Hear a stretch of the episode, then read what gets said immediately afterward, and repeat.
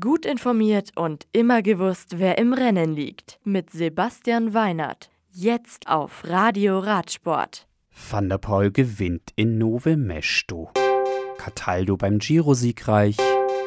Pinot gewinnt am Colombier. Zunächst etwas in eigener Sache. Radio Radsport kann man jetzt unterstützen. Mit einer Mitgliedschaft auf Steady helft ihr uns, das Musikprogramm und die regelmäßigen Beiträge am Laufen zu halten. Mehr unter www.radioradsport.de oder direkt auf der Seite von Steady. Nove Mesto Weltmeisterin Kate Courtney gewinnt in Nove Mesto nach einer Aufholjagd ihren zweiten Cross-Country-Weltcup in Folge.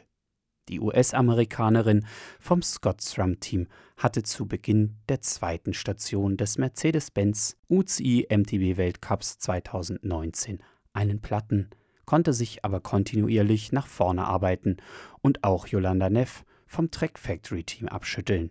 Neff hatte dann in der letzten Runde einen Plattfuß am Hinterrad, welcher sie auf Rang 8 zurückwarf.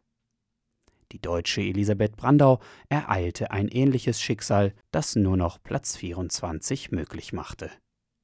Zweite wurde Rebecca McConnell von Prima Floor Moondraker vor Haley Smith aus den USA.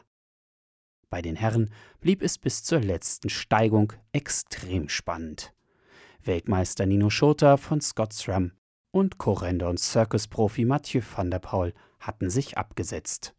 Schurter versuchte zwei Runden vor Schluss wegzukommen, was Van der Poel allerdings nicht beeindruckte. Dieser setzte am letzten Anstieg zu einer Attacke und erarbeitete sich einen Vorsprung von 19 Sekunden bis ins Ziel. Das Multitalent gewinnt in diesem Jahr neben Cross-Weltcups und World Tour Straßenrennen nun auch einen MTB-Weltcup. Dritter nach den beiden ist Matthias Flückiger von Thymos RN Racing. Der Deutsche Ben Zwiehoff erreicht am Ende Rang 23. Como. Dario Cataldo von Astana siegt nach 232 Kilometern in 5 Stunden und 48 Minuten Fahrzeit im Sprint. Der Italiener war zuvor mit seinem Landsmann Mattia Cataneo von Androni Giacattoli Sidamek ausgerissen, hatte dann im Sprint aber den längeren Atem. Elf Sekunden nach den beiden kam ein wiedererstarkter Simon Yates von Mitchelton Scott ins Ziel. Richard Carapaz behält die Malia Rosa, Arno Demar das Trikot des Punktbesten, Pavel Sivakov ist der beste Jungprofi und Giulio Ciccone der beste Bergfahrer. Am morgigen Montag kommt es beim Giro zum zweiten Ruhetag.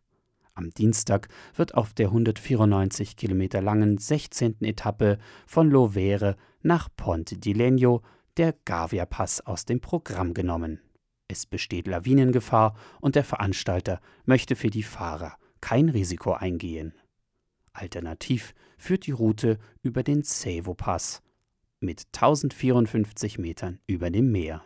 Die Etappe beinhaltet fünf Anstiege inklusive dem Mortirolo sowie eine Bergankunft in Ponte di Legno, wo die Profis dann zwischen kurz vor fünf und halb sechs erwartet werden. Col du Grand Colombier. Die dritte Etappe der Tour de l'Ain über knapp 119 Kilometer sichert sich Thibaut Pinot von Groupama F. Jeux.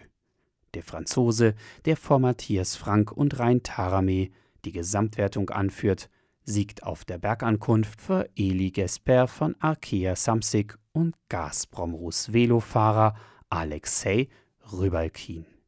Das Radio für Radsportfans.